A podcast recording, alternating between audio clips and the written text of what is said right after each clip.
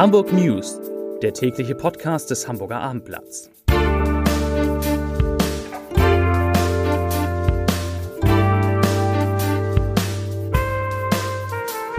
Moin, mein Name ist Lars Heider und heute geht es um die Zahl der Menschen mit Migrationshintergrund, die in Hamburg weiter deutlich gestiegen ist. Andere Themen. Ein Kultgeschäft meldet Insolvenz an, Politiker fürchten um Hamburgs Industrie und Olaf Scholz, der Bundeskanzler aus Hamburg, sieht aus auf einmal wie ein Pirat. Dazu gleich mehr.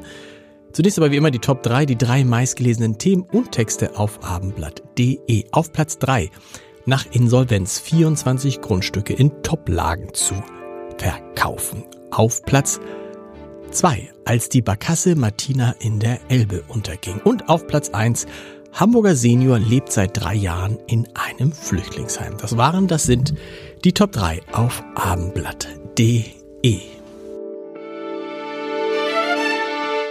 Fast vier von zehn Hamburgerinnen und Hamburgern haben einen Migrationshintergrund. Wie das Statistikamt Nord heute mitteilte, lag dieser Wert Ende 2022 bei 39,3 Prozent. 2014 hatten demnach erst 31,5 Prozent der Hamburger Bevölkerung Wurzeln im Ausland.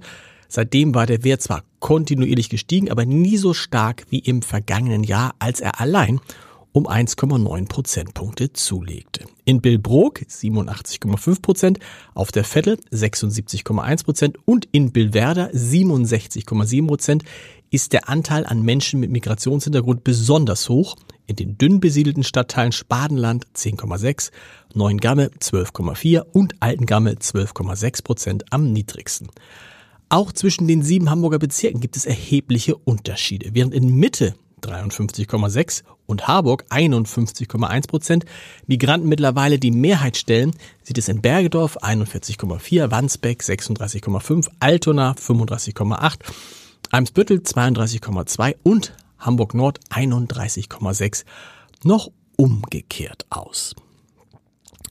Deindustrialisierung war lange ein Schreckgespenst, nun wird es ziemlich konkret. Angesichts der hohen Strompreise machen sich die CDU-Bundestagsabgeordneten Christoph Ploss und Christoph de Vries für einen niedrigeren Industriestrompreis stark. Während Wirtschaftsminister Robert Habeck vor den Grünen den Strompreis für energieintensive Industriebetriebe im internationalen Wettbewerb bis 2030 auf 6 Cent pro Kilowattstunde deckeln will, lehnt Finanzminister Christian Lindner von der FDP diesen Vorstoß ab.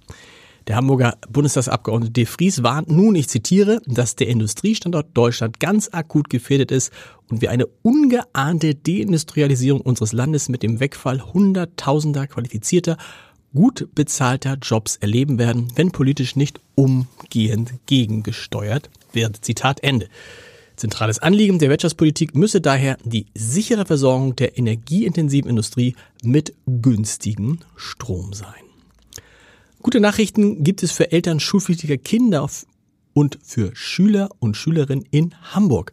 Die neue Stadtteilschule Campus Schnelsen wird schneller gegründet als ursprünglich angenommen. Bereits im laufenden Schuljahr 2023-24 soll die neue siebenzügige Campusschule auf einem städtischen Grundstück an der Holsteiner Chaussee südlich Ellerbecker Weg gegründet und später gebaut werden. Grundlage für den Bau im Bezirks Eimsbüttel und für den Bau weiterer Schulen in ganz Hamburg ist der Schulentwicklungsplan. Demnach wird die Zahl der Schülerinnen und Schüler in Hamburg bis 2030 voraussichtlich um 40.000, das ist ein Plus von 25 Prozent, steigen und deshalb sollen in diesem Zeitraum 16 neue Schulen in Hamburg gegründet werden.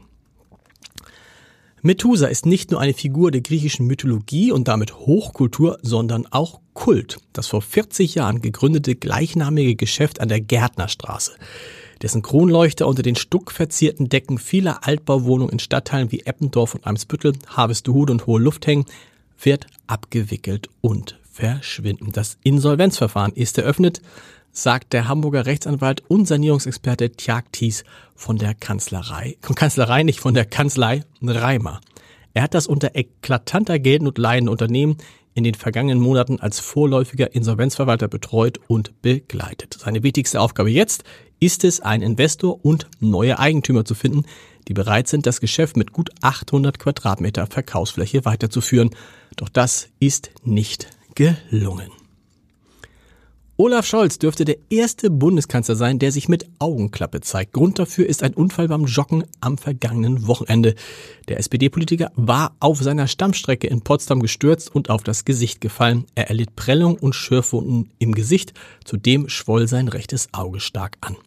Ein Arzt habe die Verletzung untersucht und keine weiteren Schäden feststellen können, heißt es. Auf Instagram und Twitter veröffentlichte der Kanzler jetzt heute ein Foto, das ihn mit Augenklappe und Schürfwunden zeigt. Dazu schrieb er, wer den Schaden hat, Punkt, Punkt, Punkt. Danke für die guten Wünsche. Sieht schlimmer aus, als es ist. Zitat Ende. Mehr Podcasts des Hamburger Abendblatts finden Sie, findet ihr unter www.abendblatt.de slash podcast. Und wir hören uns morgen wieder mit den Hamburg News um, klar, 17 Uhr. Bis dahin. Tschüss.